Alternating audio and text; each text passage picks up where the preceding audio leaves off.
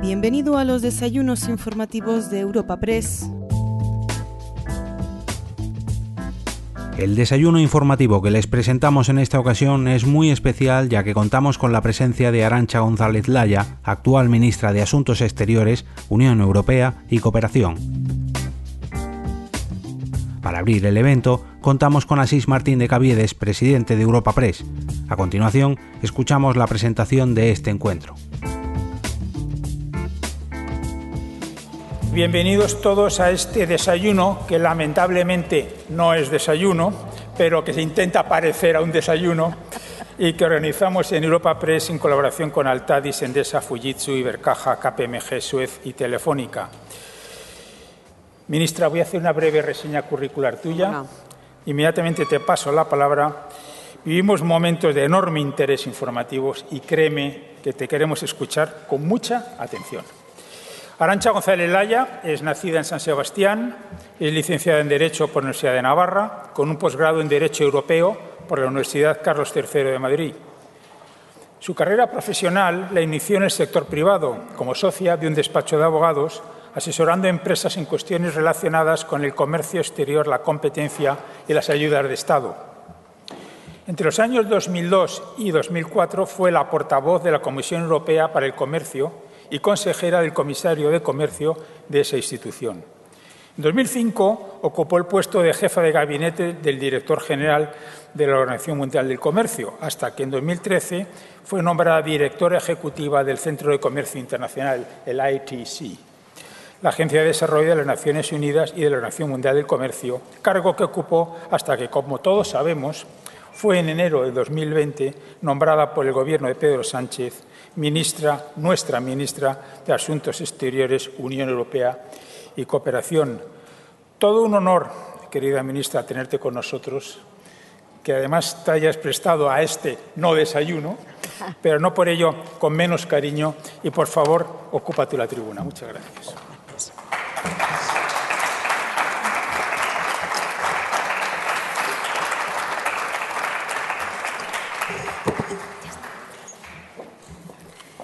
Muchas gracias, Asís.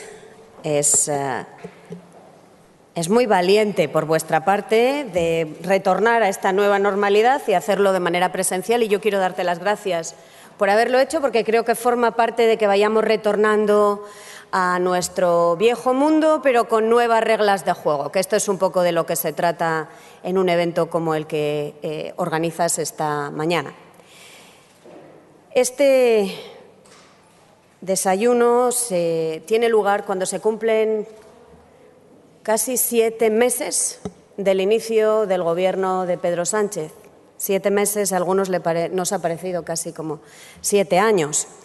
Eh, cuando empezábamos a poner en marcha unas eh, políticas, incluida una nueva visión para la política de exteriores eh, de España, llega el COVID y cambia los planes. Nos obliga de alguna manera a reformular nuestras prioridades, no a cambiarlas, pero sí a reformularlas. Y quiero en, esta, en estas breves palabras, esta mañana y luego en el diálogo que vamos a tener, describiros un poquito cómo hemos vivido eh, estos meses de COVID, cómo hemos ordenado nuestras prioridades y cómo pensamos y dónde pensamos eh, que tenemos que incidir a futuro.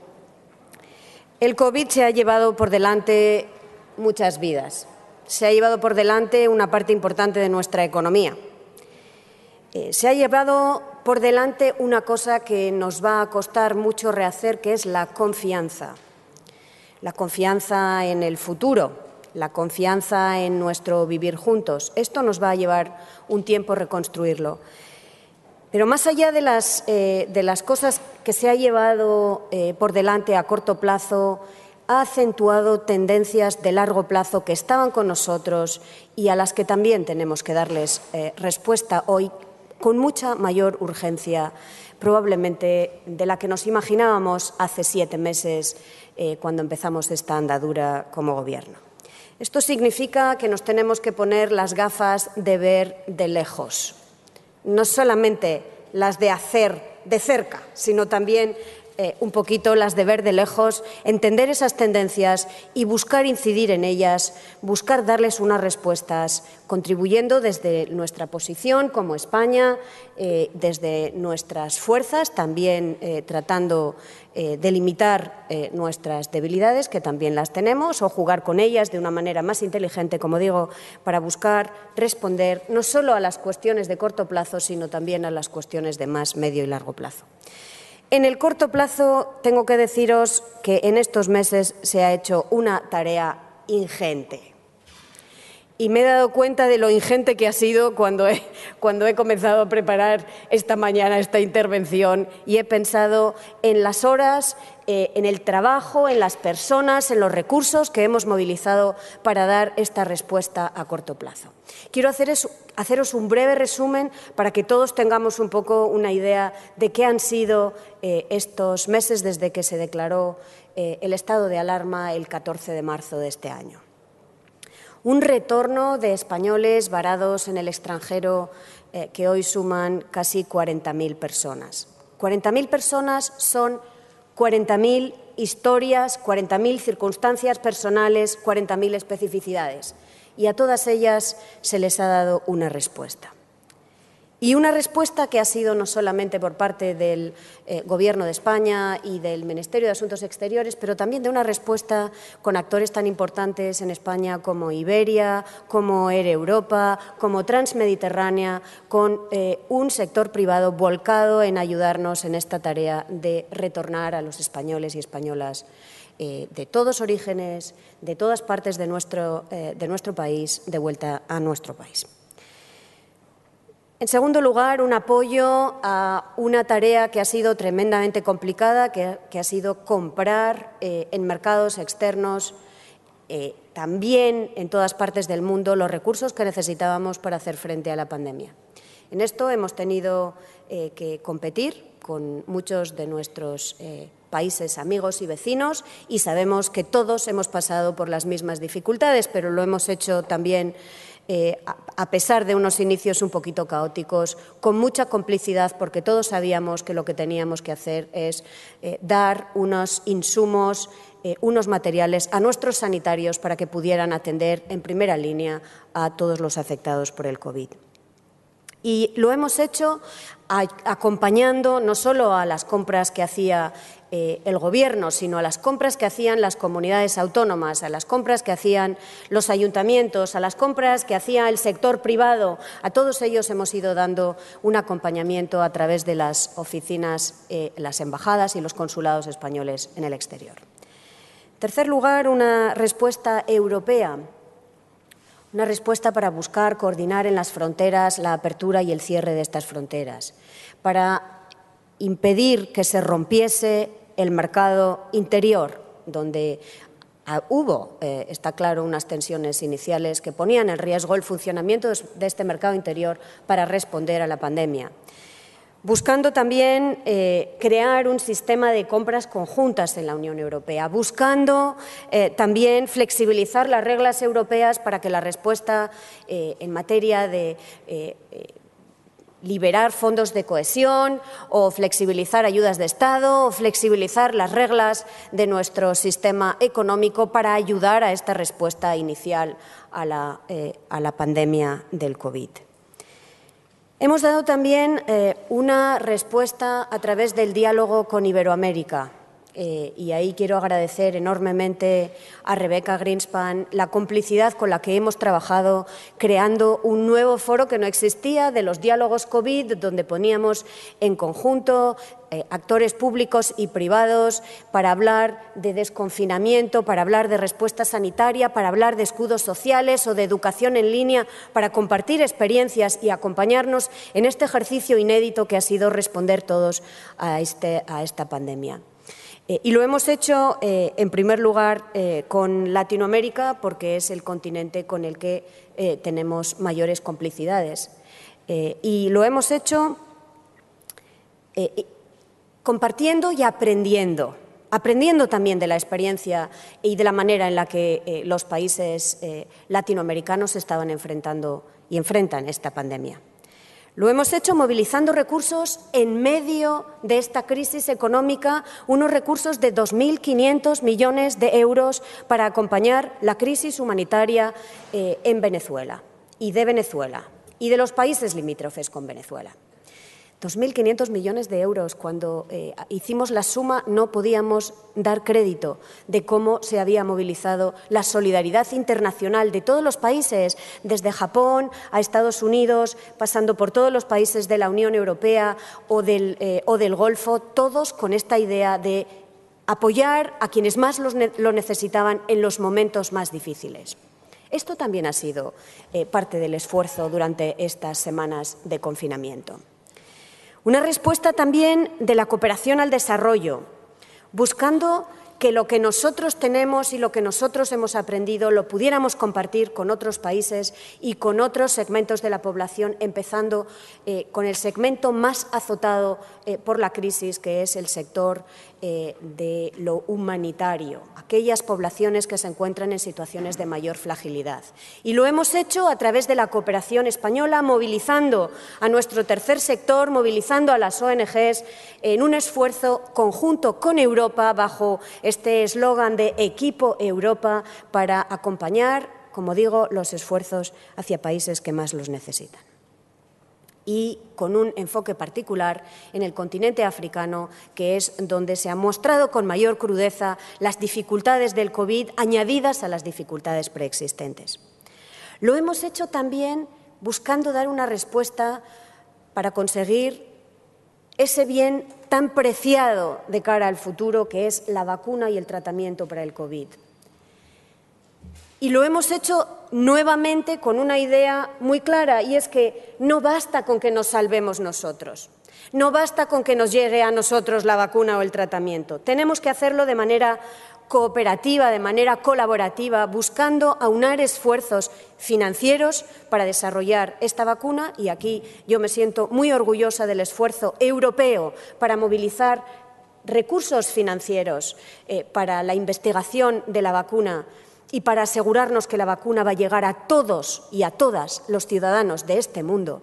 Y me siento muy orgullosa del esfuerzo que ha hecho España también en estos momentos ciertos de complejos eh, para nuestra economía, de apoyar este esfuerzo europeo decidido eh, por eh, una solución, como digo, cooperativa, con un compromiso de equidad en el acceso a las vacunas y a los tratamientos futuros y también buscando invertir en el multilateralismo, apoyando los esfuerzos de todas las organizaciones multilaterales, comenzando por la Organización Mundial de la Salud, que tanto ha necesitado de nuestro apoyo, porque tanto nos ha apoyado a todos nosotros en la gestión de esta pandemia y que sufre, eh, como todos leemos en los periódicos, de embates fuertes de quien no cree eh, eh, en el multilateralismo, algo que desde aquí, desde nuestro país, hemos querido dejar claro hacemos una apuesta clara y firme por un sistema multilateral más fuerte, empezando por el sistema multilateral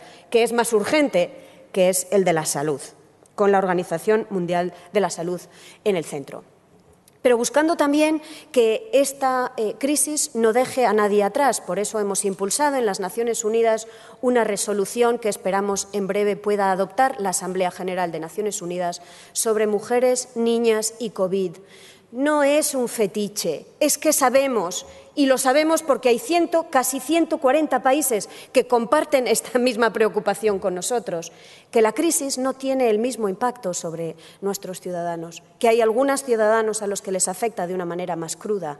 Esas son las mujeres y los niños. Y por eso hemos querido también poner el foco sobre ellos durante esta pandemia a través de un esfuerzo multilateral.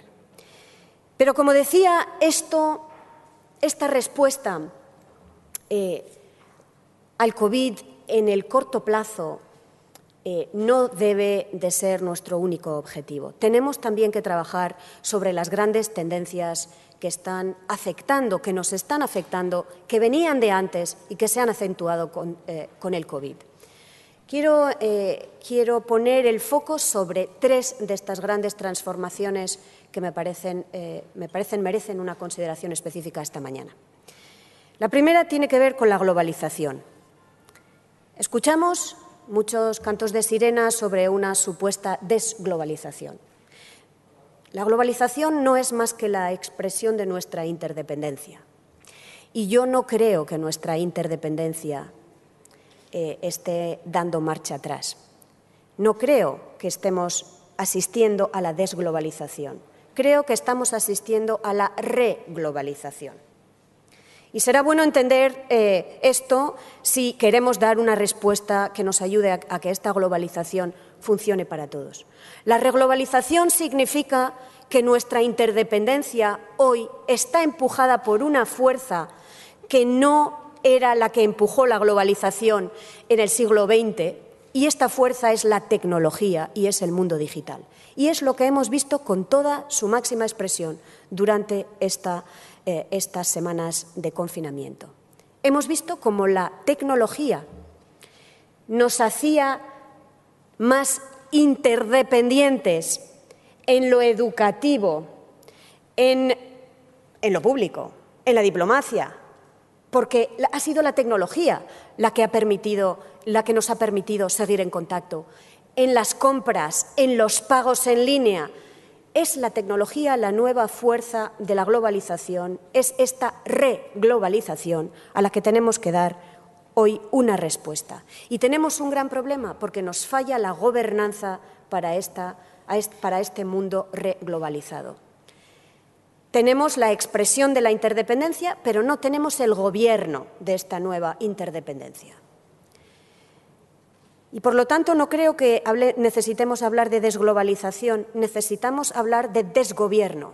Y lo que nos tiene que preocupar es cómo construimos la gobernanza de esta reglobalización. Cómo construimos la gobernanza de lo impositivo en este sistema más digitalizado. Por eso a nosotros, España, Europa, nos importa hablar del impuesto digital. Otra vez no se trata de un fetiche, se trata de una justicia fiscal en un sistema donde la actividad digital va ganando en espacios, pero sin embargo no contribuye de manera equitativa eh, eh, a nuestros sistemas impositivos, a la fiscalidad. ¿Cuáles van a ser las reglas que gobiernen los datos? Que es otra vez una de las eh, derivadas de esta eh, nueva globalización. ¿Cuáles van a ser las reglas que gobiernen la ciberseguridad? ¿Cuáles van a ser las reglas laborales? ¿Cuáles van a ser los derechos laborales en, este, eh, en esta economía más digitalizada, menos física, pero donde se está generando riqueza y donde se, hay relaciones laborales subyacentes? ¿Cuáles van a ser las eh, reglas eh, de las que nos dotemos para controlar el uso de armas autónomas? La lista es muy larga y la verdad que necesitamos con gran urgencia ponernos a la tarea de dotarnos de reglas que gobiernen este nuevo eh, mundo reglobalizado. Es esta es una de las razones por las cuales desde el Ministerio de Asuntos Exteriores estamos impulsando un panel de alto nivel que nos ayude a entender la tecnología y el orden global, que nos ayude a identificar todos estos sectores donde necesitamos dar una respuesta que, como no puede ser de otra manera, se queda muy corta si es una respuesta puramente nacional, porque de lo que se trata es de gobernar la interdependencia. Esto nos obliga a repensar el sistema multilateral, que es otra de las eh, cuestiones que han aparecido con mayor crudeza durante esta pandemia del COVID.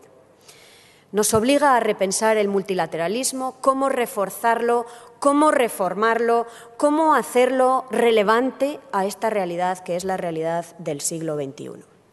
Ahí hemos tenido eh, y hemos impulsado, estamos impulsando, por ejemplo, que repensemos la eh, gobernanza del sistema global de salud.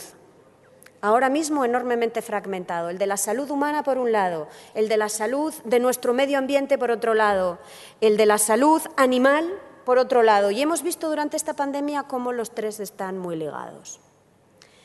Tenemos eh, en este repensar el sistema global de salud que buscar dar más fuerza y más autonomía a la organización que lo representa, la Organización Mundial de la Salud, que no es que sea muy soberana, es muy poco soberana y por eso nos puede ayudar y nos ha podido ayudar de una manera más limitada de lo que debería haberlo podido hacer.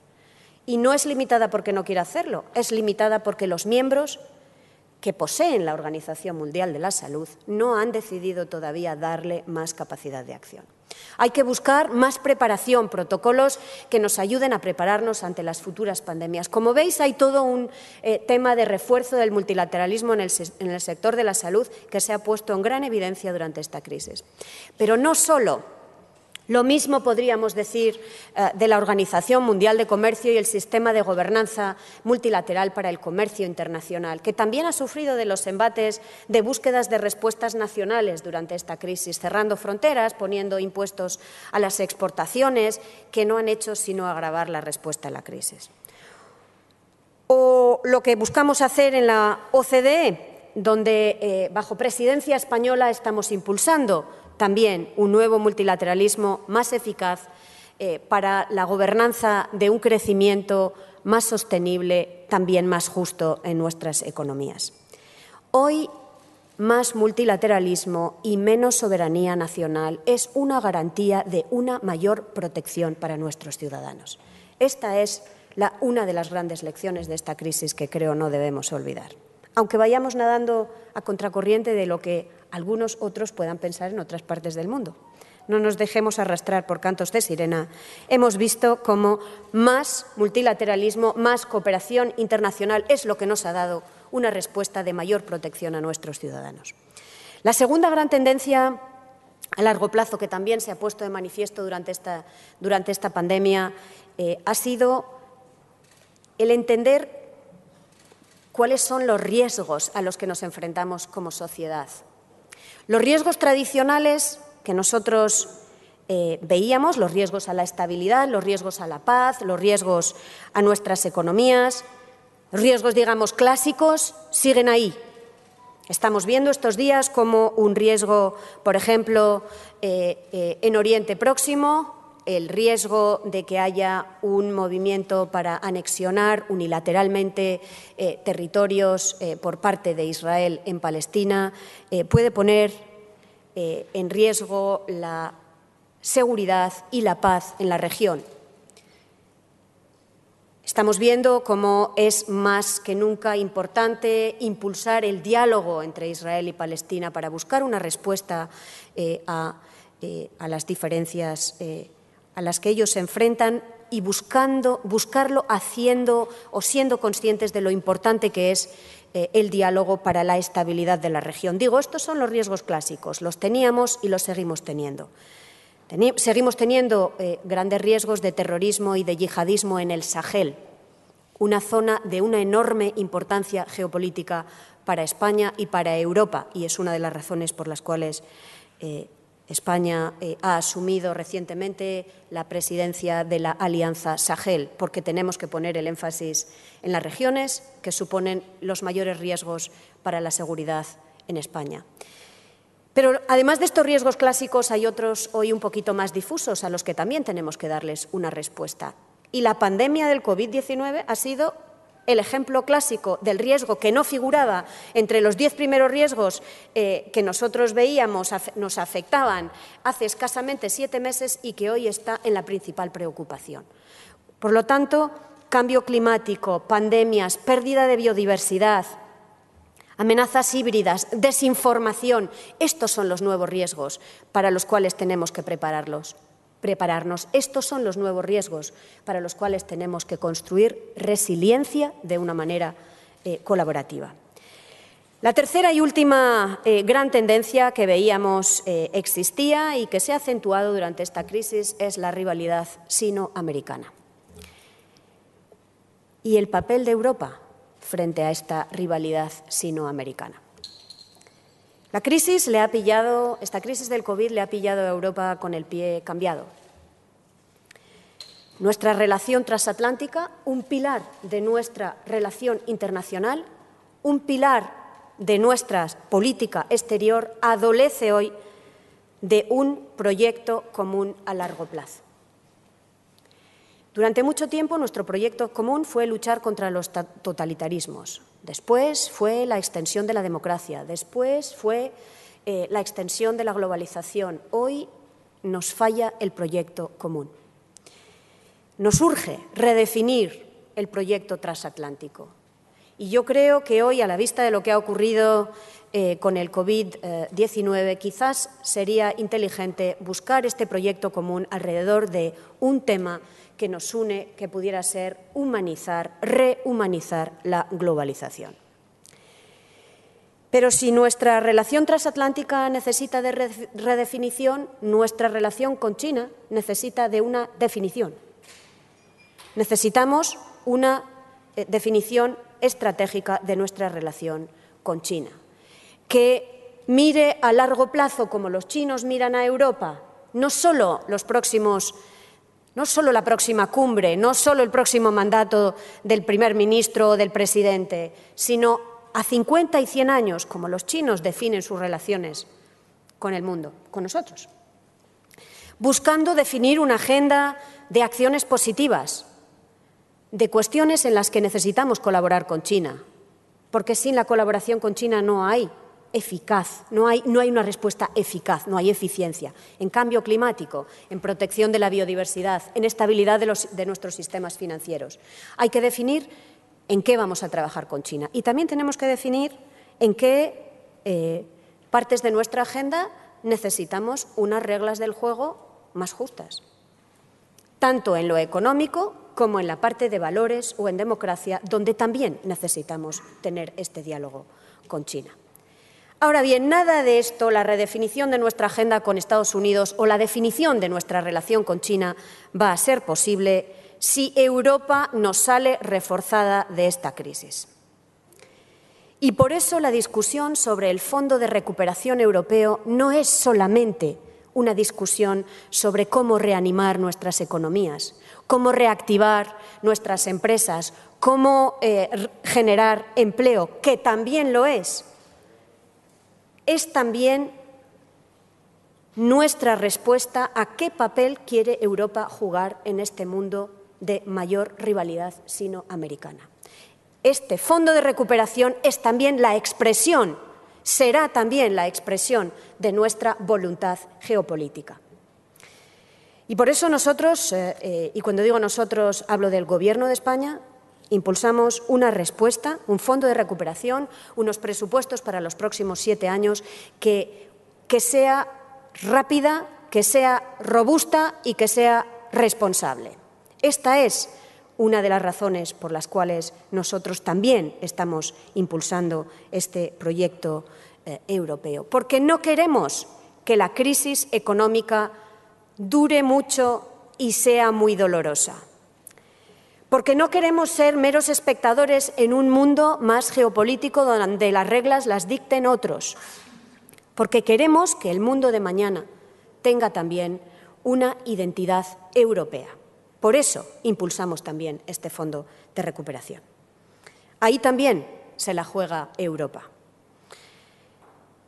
Por eso el Gobierno ha impulsado esta respuesta, por eso creo que es muy importante que todas las fuerzas políticas en España se alíen con el Gobierno detrás de este proyecto, que, insisto, es tanto económico como geopolítico de la postura y de la eh, eh, posición que Europa jugará en el mundo de mañana. No estamos, eh, y termino aquí, queridos amigos, no estamos navegando en aguas calmas, las aguas son muy turbulentas.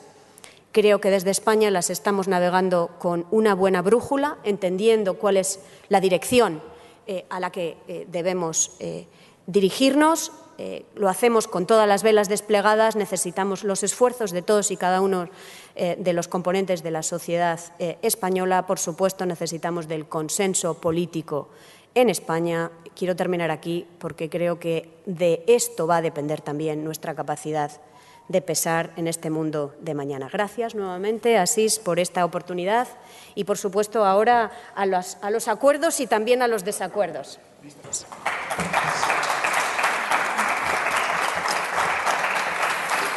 Pues muchísimas gracias, ministra. Tenemos 40 minutos y muchísimos asuntos. La verdad es que le ha dado un repaso muy intenso y muy preciso a los grandes desafíos que tiene el mundo y vamos a intentar hablar de algunos de ellos. Pero, ministra, eh, estamos en Europa Press, nos pegamos al terreno y, si me permite, vamos a despejar de entrada dos asuntos de estos, de, por utilizar el tópico de rabiosa actualidad que están en todos los periódicos. Los despejamos de inicio y nos metemos ya en asuntos de su, de su departamento. Supongo, además, que no le sorprenderá que le pregunte por las informaciones que estamos conociendo sobre presuntas irregularidades fiscales, vamos a dejarlo ahí, del rey emérito. ¿Le preocupan? ¿Cree que van a poder pueden tener incidencia en la monarquía española? Primero de todo, yo nunca me, nunca me pronuncio sobre presuntas ni presuntos. Creo que es una regla de oro eh, enormemente útil eh, en, en, política. Segunda cuestión, eh, creo que hay una separación importante de poderes que hay que respetar y yo la quiero respetar enormemente y dejar que cada uno de los poderes del Estado el legislativo, el ejecutivo y el judicial haga su tarea en plena independencia. Bueno. La segunda, el segundo asunto que está en todas las portadas me va a permitir que cite unas palabras de ayer en, la rueda de prensa del Consejo Ministro del vicepresidente segundo. Dice que hay que naturalizar que cualquiera esté sometido a la crítica y al insulto. ¿Usted cree que hay que naturalizar el insulto? Bueno, yo creo que vivimos en democracia y tenemos que garantizar que todo el mundo tiene eh, la libertad de expresarse a mí me parece que es eh, enormemente importante que la expresión sea con respeto, pero francamente esto es una ex expresión más de deseo que de lo que veo. Eh, entonces, eh, yo voy a seguir insistiendo en lo que desearía, que es que la libertad de expresión se haga también con respeto hacia las personas. Cualquiera que sea la opinión de estas personas, eh, como es, creo, más útil dentro del juego democrático. Bueno, ministra, pues vamos a meternos en asuntos más propios de su departamento y el primero es también muy obvio. Se ha referido usted dentro de este repaso por la, el multilateralismo en el mundo, la Organización Mundial del Comercio. En este sentido, me recuerda a mi compañera María Serén de, de Televisión Española Dice que hoy finaliza el plazo para presentar candidaturas a la OMC y pregunta que se ha presentado España la de la ministra, usted, la de usted, la de Arancha González Laya, y si es así, ¿con qué apoyo se cuenta a priori? Bueno, a mí no me consta que se haya presentado una candidatura a mi nombre, pero bueno, igual se ha presentado, qué sé yo.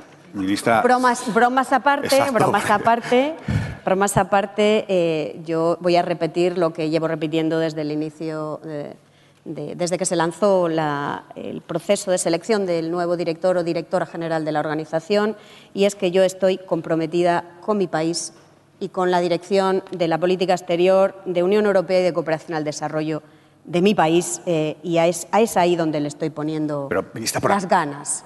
Sin ninguna duda, pero por aclararlo todo, ¿no se va a presentar su candidatura a la OMC o todavía hay tiempo? Yo no tengo, eh, no tengo conocimiento de que haya una candidatura de una Arancha González Laya. Por tanto, lo, lo damos por descartado. Yo creo que sería prudente, sí. Vale. ¿Y esto es por alguna balance de poderes. Eh, quiero decir, ¿tiene, ¿tiene, relación con que mañana se va a producir la votación de la presidencia del Eurogrupo? Yo creo que tiene más razón en este caso eh, con una eh, decisión muy personal, que es de haber llegado a España el 14 de enero de este año, después de haber pasado más de 20 años fuera de mi país, y tener la ilusión y el deseo de contribuir al multilateralismo comercial, al multilateralismo en general desde España y desde mi labor como ministra de Asuntos Exteriores. Eh, eso es lo que ha motivado, es una decisión eh, personal, personal. Eh, que, mm, bueno, está motivada, insisto, con este deseo de construir ese multilateralismo, pero desde España, que esto también se puede hacer. Vale, ministra, pues está claro por una decisión personal suya, no se presenta su, candidatura a la OMC. Perfecto. Mañana se produce la votación para la presidencia del, del Eurogrupo, bien importante. Está la vicepresidenta de Asuntos Económicos, Nadia Calviño, eh, es una de las tres candidatas. ¿Cree usted que hay posibilidades reales de que Nadia Calviño sea presidenta del Eurogrupo? Eh, como siempre, nunca hagamos eh, eh, pronósticos, ¿no? creo que hay que ser prudente, pero yo creo que la candidatura de Nadia Calviño es una candidatura extremadamente sólida. Eso es, ese es el mejor sello de garantía que puede presentar España en, la competición por la presidencia del Eurogrupo.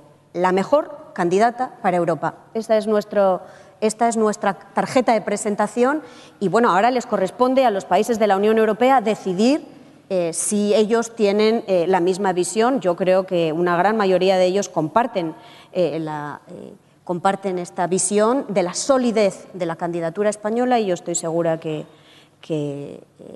lo reconocerán en la decisión que se tome mañana. Sobre la presidencia del Eurogrupo. Está apoyada por algunos países bien importantes, entre ellos Alemania, pero lo, lo, cierto es que tiene que sacar 10 de 19 votos. ¿Se atreve a hacer un pronóstico? No, pronósticos, pero como siempre, confío 150% en la solidez de la candidatura. Al final lo que convence aquí no es eh, eh, eh, esto, lo otro, lo de más allá. Lo que va a convencer a todos es que Nadia Calviño es hoy la mejor persona para dirigir el Eurogrupo. Y yo creo que esa es, esa es la, la, única y la mejor, el mejor argumento que podemos todos utilizar en esta competición, que como siempre también tiene de otros candidatos que también son sólidos y que también mostrarán su, eh, bueno, pues su experiencia, eh, sus, virtudes, pero nosotros con la nuestra, intentando convencer con la solidez de la candidatura a al menos 10 países, que es así como, como se consigue la presidencia del Eurogrupo. Pero yo creo que podemos cruzar los dedos. Bueno, pues mañana saldremos de dudas. Eh, ministra, vamos, es inevitable hablar un poco de la pandemia, de la gestión de la pandemia, de lo que viene por delante. Estamos viendo que estamos muy lejos de, vencer al virus y que no va a haber un día de la victoria, por desgracia. Tenemos que aprender a convivir con esto. Permítame que le pregunte a usted que está todo el día hablando con, colegas eh, extranjeros y de otros países y de otros... Eh, ¿Cómo sería España después de la gestión de la pandemia? Bueno, después de la gestión, no, después de la gestión del, del, confinamiento, es decir, ¿cómo sería España?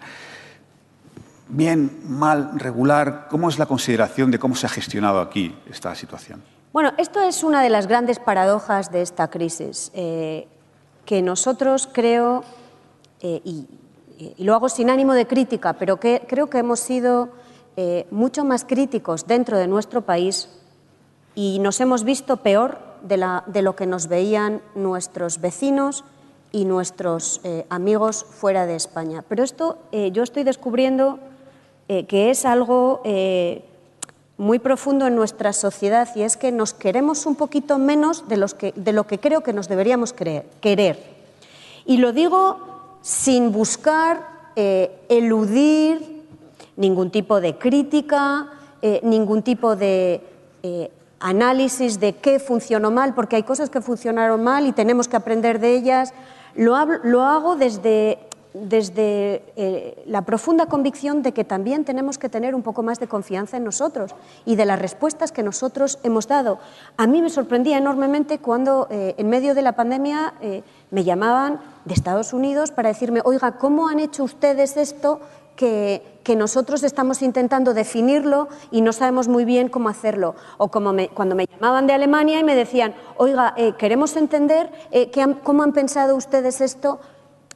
Entonces, quiero decir, hay cosas, insisto, no es una manera de eludir responsabilidades ni de eludir la crítica, tenemos que hacerla, pero también tenemos que reconocer que hay cosas que se han hecho bien y, que eh, en esta salida de la crisis, por ejemplo, y en esta desescalada, eh, hemos hecho algo que eh, otros países intentan emular ahora, que es buscar abrir gradualmente nuestro país a la movilidad de las personas, mientras gradualmente íbamos construyendo capacidades sanitarias para abordar futuros rebrotes. Eso, por ejemplo, es algo que los países de nuestro entorno nos piden ayuda para entender cómo lo hemos hecho. Luego, Creo que nos hace falta querernos un poquito más. Insisto, porque luego voy a ver los titulares, sin eludir las críticas y sin eludir las responsabilidades, pero también entendiendo que hay cosas que se han hecho bien. Bueno, pues para evitar ese titular, díganos qué se ha hecho mal.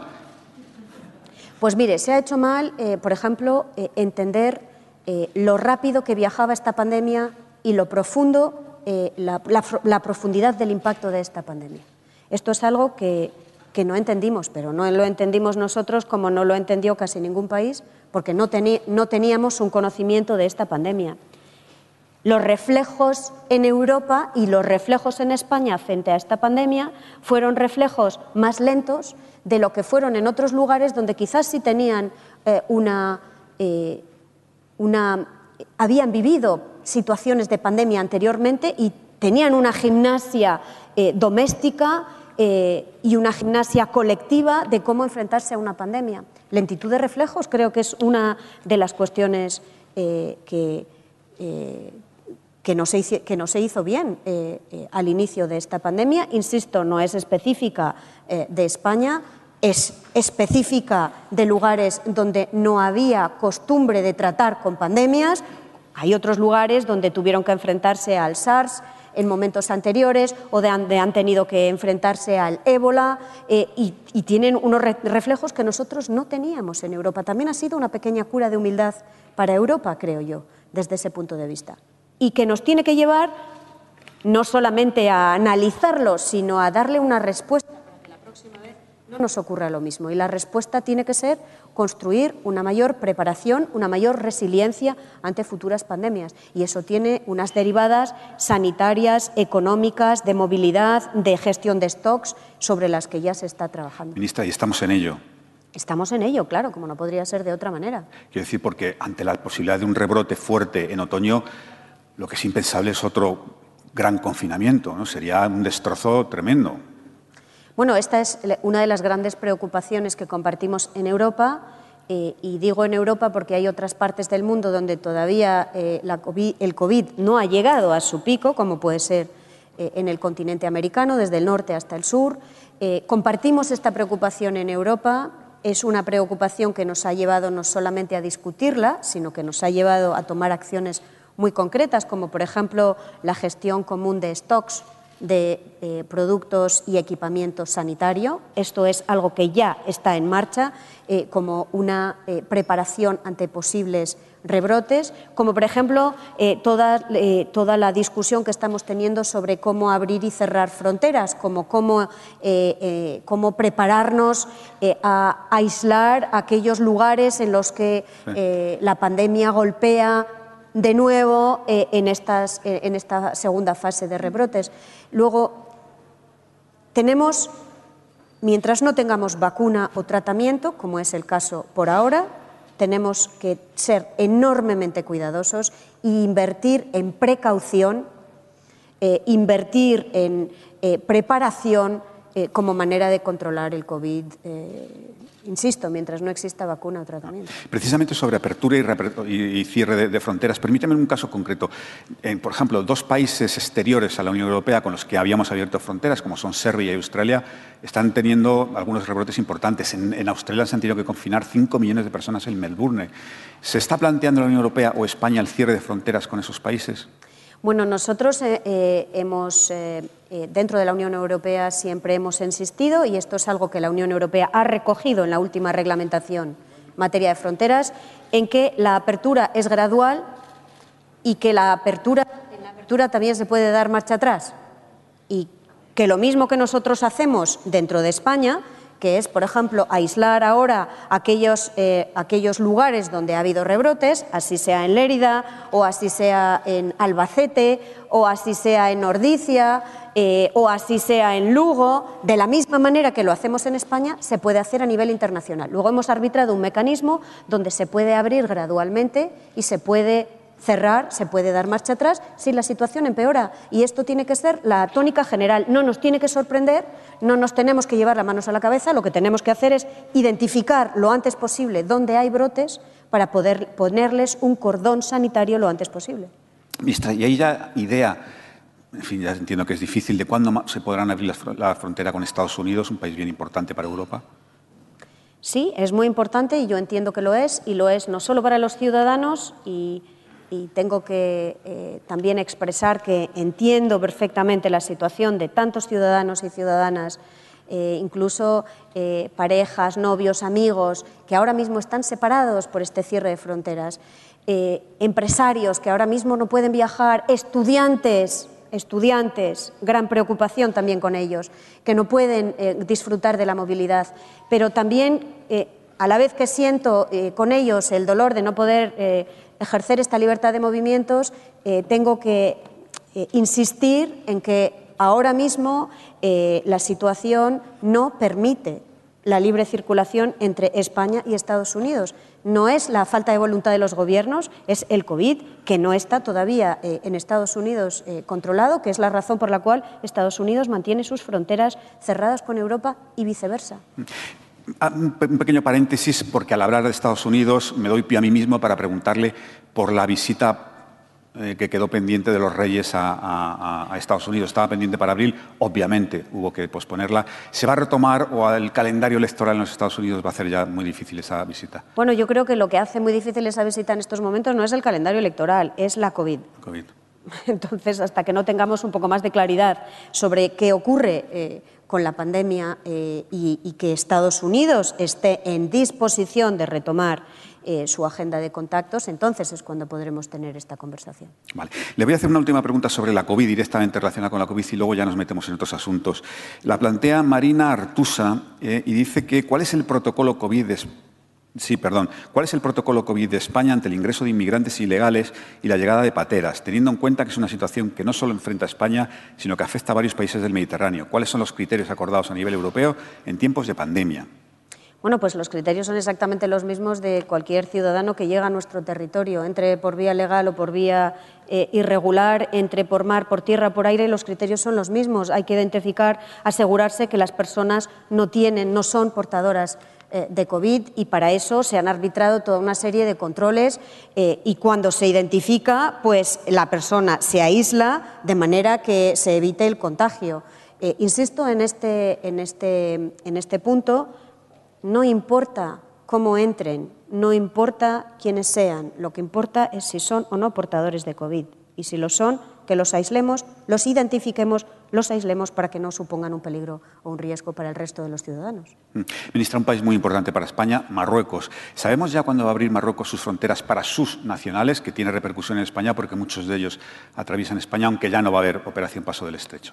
Yo aquí hablo bajo la autoridad de la embajadora marroquí, eh, eh, pero después de haber mantenido una conversación con mi homólogo marroquí eh, ayer por la tarde, donde en, el marco de los contactos que tenemos regularmente para informarnos e interesarnos de cómo avanzan el COVID en cada uno en nuestros países respectivamente eh, yo lo que entiendo es que Marruecos tiene sus fronteras cerradas hasta el 10 de julio y que en estos momentos está reflexionando sobre qué hacer con el cierre de sus fronteras. Si las mantiene cerradas por un periodo eh, más largo de tiempo o si las abre y en qué condiciones las abriría. Nosotros, en todo caso, tanto en el caso de Marruecos como en el caso de cualquier otro país, siempre hemos sido enormemente respetuosos de las decisiones que toman los países sobre sus fronteras, porque también hemos querido que los países fueran enormemente respetuosos con la manera en la que España gestionaba la apertura eh, o eh, el cierre de sus fronteras. Porque lo que nos tiene que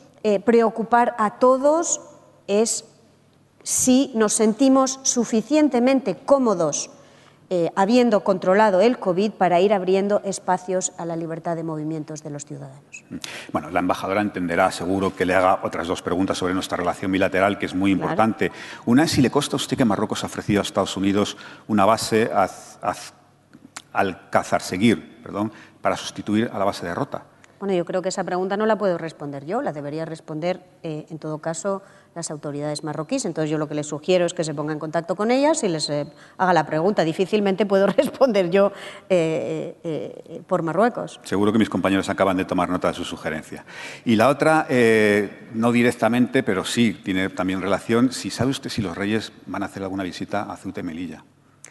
Bueno, también nuevamente ahí sería útil eh, quizás eh, dirigirse a la Casa Real para ver la agenda de Sus Majestades los Reyes. Lo que sí me consta es el compromiso que Sus Majestades los Reyes tienen con la ciudadanía española y, que han expresado, eh, expresando su deseo de visitar todas las comunidades autónomas para acercarse a todos los ciudadanos y ciudadanas españolas y compartir con ellos, bueno, pues un poco este sentido de solidaridad post-COVID. Ministra, aunque me está despejando usted muchos balones, le voy a dar la vuelta a la pregunta. ¿Le consta a usted si ha habido alguna sugerencia por parte de Marruecos para que los reyes no vayan a Ceuta o a Melilla? No. Bueno. Pues nada, eh, permítame eh, eh, algunos asuntos muy concretos, también muy interesantes sobre política internacional. Usted se ha referido en su intervención y, pregunta a Carolina Jiménez de Europa Press. dice que usted misma ha mencionado el riesgo de anexión unilateral de territorios palestinos por Israel. En Bruselas hay cierto debate sobre si debería suspenderse el acuerdo comercial con Israel. ¿Cuál es su opinión? Mire, nosotros tenemos unas excelentes relaciones con Israel, que es un país amigo, y a los que nos une una historia en común y una historia que es enormemente profunda Eh, y basta con pasearse por la geografía española y hablar con los ciudadanos españoles para entenderlo. Pero nos unen también lazos muy profundos y muy cercanos con los palestinos. Entonces, nuestra postura es muy sencilla. Nosotros lo que queremos eh, es impulsar que se retome el diálogo entre los dos como la, forma de eh, dirimir las diferencias que existen entre los dos. Nos parece que es una manera, eh, no solamente es la manera legítima y la manera en la que ellos se han comprometido ante la comunidad internacional a gestionar sus diferencias, sino que también nos parece que es la más responsable, porque es la única que garantiza que se pueda eh, garantizar a todos los ciudadanos de esa región, empezando por israelíes y palestinos, pero también a otros vecinos suyos, a jordanos, a, libaneses, a, egipcios, la estabilidad y la seguridad eh, que tanto necesitan para el desarrollo de esos países. Por lo tanto, nosotros donde estamos es en impulsar eh, eh, este, este, proceso de diálogo es algo que yo he hablado, he conversado largamente durante estas semanas últimas, tanto con mis homólogos israelíes y palestinos, como con todos los actores, eh, países de la región, con esta preocupación en común. Lo que sí sabemos es que un movimiento unilateral por parte de Israel para anexionarse unilateralmente estos territorios, que supondría una violación de la legalidad internacional que existe hoy, eh, pues cambiaría la situación actual. Cambiaría la situación, porque evidentemente cuando uno viola la, legalidad internacional, eso para, un, para, para España, que cree en la legalidad internacional y que cree en las reglas de juego internacionales, porque es la garantía que para un país del tamaño como el nuestro eh, podamos tener unas relaciones internacionales en paz y seguridad, esto supondría un cambio. Y entonces, ¿Cómo se expresaría este cambio? Sería algo que tendríamos que discutir con nuestros eh, socios comunitarios. Eh, espero que no tengamos que llegar a ese punto, porque espero que lo que prevalezca es el diálogo entre Israel y Palestina bajo los auspicios de la comunidad internacional. Ahí es donde yo quiero poner el énfasis e incidir, porque creo que esa es la avenida más prometedora para la paz y la estabilidad en la región. Y otra zona del mundo muy conflictiva, por desgracia, que es el Sahel. Eh, plantea el compañero Javier Fernández Arribas, le pregunta que si España podría intervenir militarmente en el Sahel si fuera necesario y aclara con otros países europeos, obviamente. Bueno, España eh, tiene un compromiso muy fuerte con eh, la seguridad, la paz y la estabilidad en el Sahel. Y esto va a ir en aumento porque hemos entendido que esta es una, es una zona de riesgo muy importante para España y para Europa. Cuando uno mira el mapa de los riesgos, estos riesgos que, como decía, tenemos que entender mejor, entendemos que el Sahel es una gran zona de riesgo eh, para España y para Europa. Por eso, eh, a futuro lo que vamos a hacer es invertir más. Vamos a aumentar eh, la dotación que ya tenemos en la misión de la Unión Europea en Mali. Es una misión militar de formación de militares en Mali y la vamos a aumentar porque lo que queremos es contribuir a mejorar la capacidad de la región para luchar contra el terrorismo y contra el yihadismo.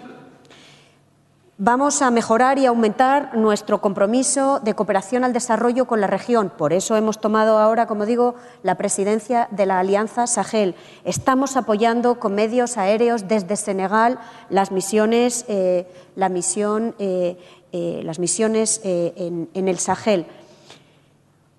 El compromiso es eh, un compromiso dentro de Europa y dentro eh, de la comunidad internacional de Naciones Unidas que expandiremos, pero entendiendo que la solución tiene que venir también de mejorar la capacidad de los actores locales a dar una respuesta al terrorismo, a la educación, al Estado, al, eh, eh, a la inclusión de la mujer, a la mejora de las economías. La respuesta tiene que ser desde dentro, pero apoyada desde fuera. Nunca con España o, la Unión Europea tratando de sustituir a los países de la región, que nunca funcionaría. También un asunto muy concreto sobre un país que también, por desgracia, está en una situación muy complicada. Lo plantea Senan Bolelli, que es corresponsal de la agencia Anadolu en Madrid. Y dice que la Unión Europea qué papel tiene que jugar para bajar la tensión en Libia y que cuál es la visión de España sobre la situación en Libia. Bueno, Libia es un eh, país y la situación en Libia nos preocupa enormemente y nos preocupa porque es, un, eh, eh, es otro gran foco de inestabilidad en las fronteras de la Unión Europea, en el Mediterráneo. Por eso nosotros estamos impulsando unas relaciones de vecindad entre Europa y la vecindad sur, sur que sean más estratégicas. Esta es una de las respuestas eh, eh, que España le está dando a la crisis de Libia es impulsar unas mayores, unas relaciones más estratégicas entre Europa y la vecindad sur. Eh, esta es algo que compartimos con los países vecinos de Libia, Marruecos, Argelia, Egipto. en primera línea es con ellos y con los otros países de la vecindad sur con quienes estamos impulsando eh, esta redefinición de las relaciones eh, europeas con eh, la vecindad sur y lo queremos hacer teniendo en cuenta que nos tenemos que sentir corresponsables de garantizar la paz, la seguridad y el progreso económico y social en esta gran zona euromediterránea. Bueno, ministra, nos volvemos a Europa. Con una ministra de Asuntos Exteriores es imposible que no salga el tema de Gibraltar. No me lo perdonarían. Le pregunto, ¿cuándo se va a plantear la segunda ronda de, negociación sobre la relación futura de, España con Gibraltar?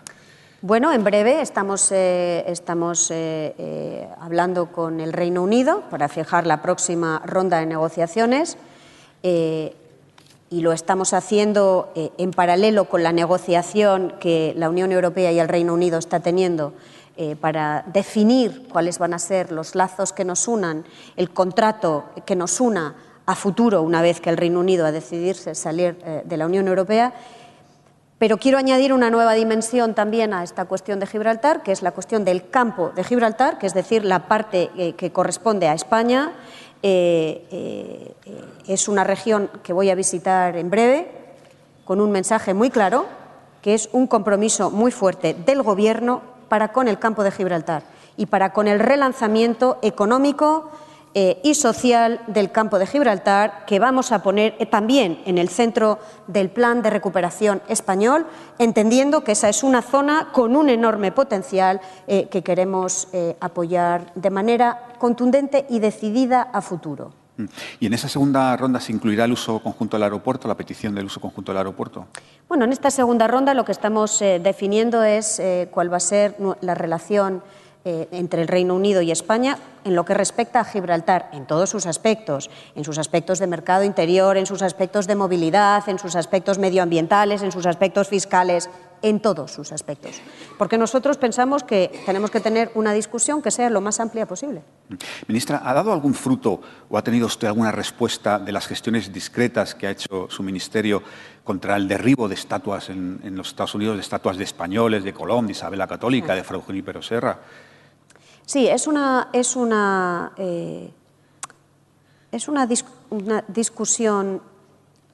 Vamos a ver, hay dos dimensiones eh, en esta discusión. Hay una dimensión de rabia y de dolor que se está expresando de una manera muy contundente en Estados Unidos contra la discriminación racial, contra la falta de oportunidades, contra las desigualdades. Y francamente, esto es eh, algo que compartimos con, con muchísimos. Eh, personas, con muchísimos ciudadanos estadounidenses. Y lo compartimos porque pensamos que en democracia no podemos tolerar eh, que haya unas brechas raciales como siguen existiendo, no solo en Estados Unidos, por cierto. Eh, pero nos parece y lamentamos que se añada a esta, a esta, dimensión que compartimos una dimensión que no compartimos, que es derribar estatuas eh, de todo tipo, porque las estatuas que se están derribando son de todo tipo. Van desde Cristóbal Colón, que no olvidemos en Estados Unidos eh, es un personaje que se asocia a Italia, no a España. Cierro paréntesis. Eh, Junípero Serra, pero también presidentes importantes en la historia de los Estados Unidos.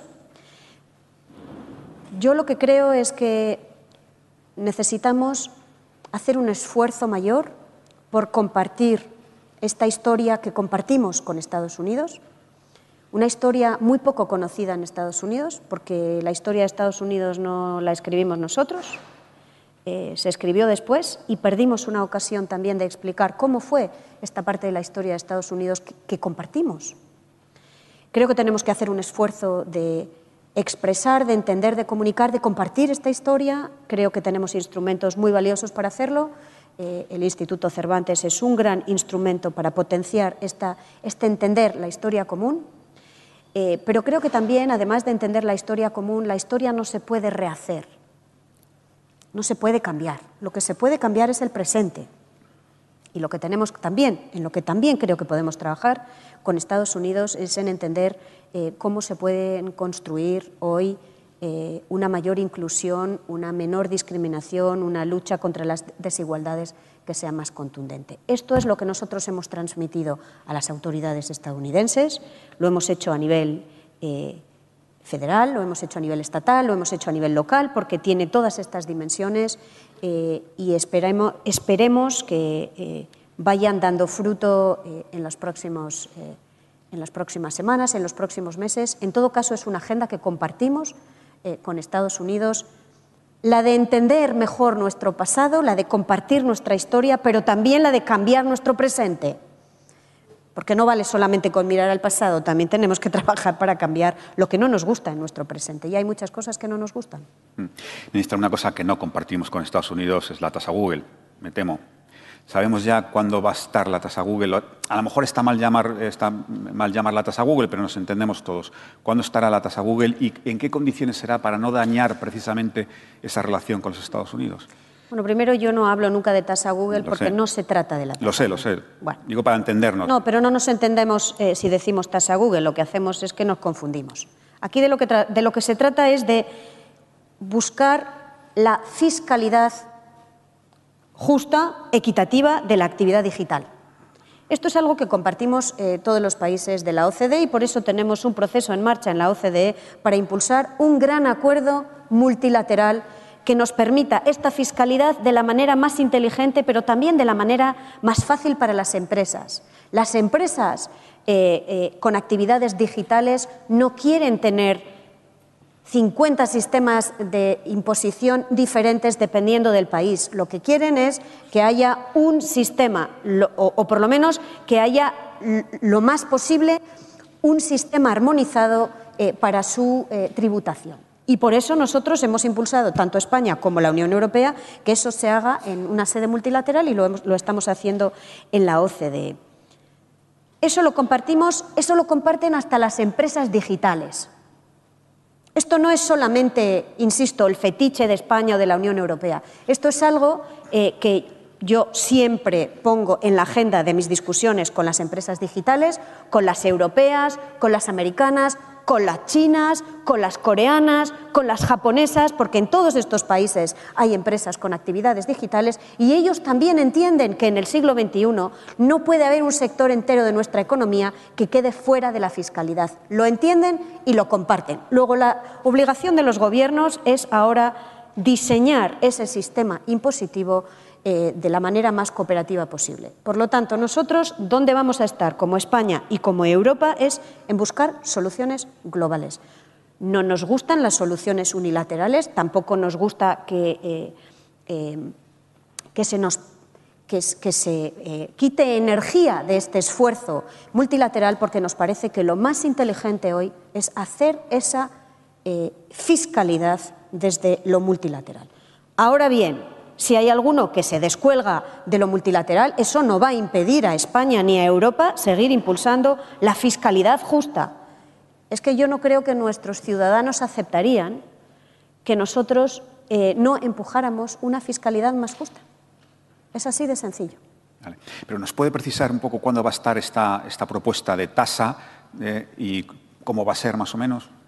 Pues no, no lo puedo, eh, no lo puedo eh, facilitar, no puedo facilitar demasiado los detalles porque todo esto es algo que en Europa estamos discutiendo. No se, no se le escapa que dentro del plan eh, de recuperación europeo hay también un capítulo dedicada, dedicado al impuesto a la actividad digital. Luego estamos diseñándolo, a medida que lo vayamos diseñándolo, lo iremos compartiendo eh, con todos y con todas los detalles. Vale, vamos a meternos con la cumbre del 17 del 18, que es muy importante para España, pero antes solo una, una, cosa muy breve. Venezuela, obviamente, no puede no salir. Hay convocadas legislativas el 6 de diciembre. La pregunta, ministra, es si cree usted que la oposición venezolana debería presentarse a estas elecciones. Bueno, yo creo que eh, es importante que haya elecciones, pero a las elecciones, estas elecciones tienen que ser democráticas, con un respeto a las reglas de juego. Porque para ser legítimas, es decir, para que sean legítimas dentro de Venezuela y para que sean legítimas a los ojos de la comunidad internacional, necesitan ser democráticas. Luego, yo creo que es importante que haya elecciones, pero también creo que es importante que sean unas elecciones con unas garantías de participación y un respeto de las reglas de juego, que son las, las que se tienen que dotar los venezolanos y las venezolanas. No es que esté yo aquí sugiriendo que las reglas de participación democrática las tenga que definir España, la Unión Europea o los Estados Unidos. Lo tienen que hacer eh, los venezolanos, pero también tiene que respetarse esas reglas del juego, porque si no es, va a ser muy difícil aceptar la legitimidad del resultado de estas elecciones. Y eh, las elecciones son el medio eh, que en democracias es el medio que se necesita y que hay que utilizar eh, para avanzar en la búsqueda de soluciones comunes. Es así como se hace. Bueno, eh, ministra, cumbre europea el 17 y 18. Usted me corregirá si exagero, pero una parte importante de la recuperación española va a depender de lo que salga de esa cumbre. Usted estuvo ayer con su homóloga sueca, que es uno de los países frugales o autodenominados frugales. ¿Qué le dijo, más allá de lo que usted nos contó a los periodistas fuera? ¿Qué le dijo? Es decir, ¿qué podemos esperar de la posición de estos frugales? Bueno, primero yo lo que diría es que el 17 de julio lo que nos jugamos no es la recuperación económica española solamente, es la recuperación económica de Europa. Y quiero insistir en esta dimensión porque tenemos que sentirnos todos corresponsables en este Consejo Europeo del 17 de julio de la respuesta que demos a nuestros ciudadanos. Esto no es eh, España empujando para la recuperación española, también lo es, pero es España empujando para una respuesta europea que garantice una salida, una respuesta europea a la crisis. Y es muy sencillo porque hemos vivido momentos de crisis en Europa anteriores y sabemos que si no hay una respuesta europea, la crisis va a ser más larga, la crisis va a ser más dolorosa y esa crisis va a afectar a todos, a los del sur y a los del norte, a los frugales y a los que no lo sean, va a afectar a todos. Por eso, a mí esto de la categorización de países entre los del norte, los del sur, los del este, los del oeste, los responsables, los frugales, me parece que es un poquito artificial. Aquí nos estamos jugando la recuperación europea y además la capacidad de Europa de ser un actor internacional. Eso es, eh, como decíamos hace un momento, lo que nos estamos jugando el día 17. Por eso, eh, desde España lo que estamos insistiendo es en entender que esto no es gastar para ayudar a otros, esto es invertir en común. Esto fue una gran parte de la discusión con mi homóloga sueca ayer. Esto eh, será una gran parte de mi discusión con mi homólogo francés en París mañana. Eso será gran parte de la discusión con mi homólogo polaco el viernes acá en Madrid. Eso va a ser una gran parte de mi discusión con todos mis homólogos europeos el lunes en el Consejo de Asuntos Exteriores en Bruselas, porque todos tenemos que entender que esto es una inversión que estamos haciendo todos conjuntamente para impulsar la economía europea. Y si no lo hacemos, la responsabilidad será de todos nosotros. En la conversación, eh, para ir un poco más al grano sobre su pregunta, en la conversación con mi homóloga sueca, eh, yo quise comenzar explicando que el 60% de las exportaciones suecas van al mercado europeo, van al mercado único europeo, el 60%. El 6% del PIB holandés es el puerto de Rotterdam. El puerto de Rotterdam es el mercado interior europeo. Los coches alemanes en, en más del 60% se venden en el mercado único europeo. La lista que tengo cada vez que viene uno de mis homólogos es muy, muy, muy larga y siempre la declino, porque tenemos que empezar por ahí. Lo que nos, estamos, lo que nos, lo que nos tiene que preocupar ahora es impulsar y activar este mercado único, que va a ser el mercado que nos va a permitir apalancar la recuperación en Europa. y si no lo hacemos seremos responsables ante nuestras empresas y a nuestros ciudadanos de haber perdido la oportunidad de hacerlo con el mínimo dolor. Esa es la, responsabilidad que tenemos, no los del norte con los del sur, sino los de todos los gobiernos europeos con nuestros ciudadanos. Ministra, pero ante esa explicación que a todos aquí nos resulta obvio, la ministra Soca, ¿qué le dijo a usted? Bueno, pues entonces eh, esta es la parte, la fase 1 de la discusión. La fase 2 es empezamos a, eh, eh, una vez que entendemos que la arquitectura la tenemos clara, y tenemos clara la arquitectura, creo que todos tenemos clara que la arquitectura tiene que ser invertir en común para los objetivos europeos, descarbonización, digitalización, inclusión, que eh, eh, el fondo de recuperación tiene que ir, eh, que se tiene que distribuir con los criterios de quien ha sufrido más, se tiene que poder invertir más en esos países, que tiene que haber préstamos, pero que tiene que haber una gran parte de esta inversión que sea en forma de transferencias, eso forma parte de la arquitectura. Y finalmente que tiene que haber unos mecanismos de control y de responsabilidad es, igual que cuando uno eh, eh, va a un banco, también le ponen unas condiciones. Bueno, pues aquí igual, tenemos que ponernos de acuerdo sobre las condiciones y los mecanismos de responsabilidad. Esa es la arquitectura. Creo que sobre la arquitectura me atrevería a decir que tenemos bastante claro que esto va a ser la arquitectura del Fondo de Recuperación. Todos los Estados miembros lo tenemos claro. Ahora, donde nos estamos peleando es qué parte de transferencias y qué parte eh, de préstamos. ¿Cuáles son los criterios que vamos a utilizar para la distribución entre los países? Eh, ¿Cómo vamos a hacer el mecanismo de aprobación eh, de, los, eh, de los planes de recuperación? cuáles van a ser las condiciones que impongamos. Entonces es ahí donde entramos en ese territorio de los detalles, que no son detalles, son muy importantes para la efectividad de este fondo de recuperación, donde tenemos puntos de conexión y yo descubrí ayer puntos de conexión con mi homóloga sueca y puntos de diferencia. de lo que se trata en estos días antes del Consejo Europeo y durante el Consejo Europeo es reducir las diferencias eh, para buscar eh, un consenso eh, que se pueda materializar el 17 de julio en el Consejo Europeo. ministra, no va a haber hombres de negro, no va a haber troika, pero va a haber condiciones. Mm, ¿Qué condiciones serán esas? ¿Serán asumibles? No va a haber troika, no va a haber hombres de negro, porque no estamos en 2010 y eso lo tenemos también todos muy claro, pero claro que tiene que haber condiciones. Pero es que en, nuestra relación en Europa en temas económicos en temas de fondos estructurales, en temas de fondos de cohesión, en ayudas de Estado, en derecho a la competencia, siempre hay condiciones. Es que yo no conozco ninguna relación donde no haya condiciones. Aquí la cuestión es qué condiciones. ¿Cuáles van a ser estas condiciones? Nosotros nos sentimos muy cómodos con una discusión de condiciones en las que hablemos de cuáles van a ser las prioridades eh, eh, sobre las que se va a gastar esta financiación tenemos bastante claro y no solo lo tenemos claro, es que lo estamos poniendo en marcha. Descarbonización, digitalización, inclusión. Si usted mira eh, el resultado de los consejos de ministros de los últimos dos meses, usted ve digitalización, descarbonización, inclusión. Luego, la condicionalidad que consiste en usted tiene que utilizar esta inversión para impulsar esta transformación en su país, la compartimos a 100%. Y estamos dispuestos eh, a que se fiscalice la manera en la que nosotros estamos descarbonizando, digitalizando y haciendo inclusividad en nuestra economía. Tenemos el mecanismo del semestre europeo, donde a todos los países de la Unión Europea nos ponemos deberes de qué tenemos que cambiar en nuestro sistema económico. No tenemos ningún problema con que el semestre europeo sirva de base a la condicionalidad eh, de este fondo de recuperación. No tenemos problemas con las condiciones porque somos responsables. Ahora bien,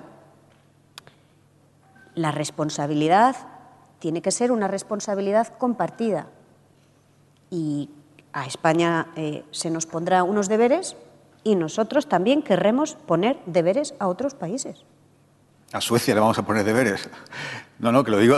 ¿Por qué no? que estaría muy bien. Pero no se los pone España. Claro, claro. No se los pone España. Suecia también se somete al semestre europeo, no nos sorprendamos. Yo sí que sí. Y Holanda también, los Países Bajos también se someten al semestre europeo. Y también se cuestiona la fiscalidad, por ejemplo, por ponerle un ejemplo de un tema sobre el que se cuestiona eh, eh, en el semestre europeo un tema con respecto a los Países Bajos. Cómo gestiona su fiscalidad. Es normal, porque en, Europa tenemos la corresponsabilidad.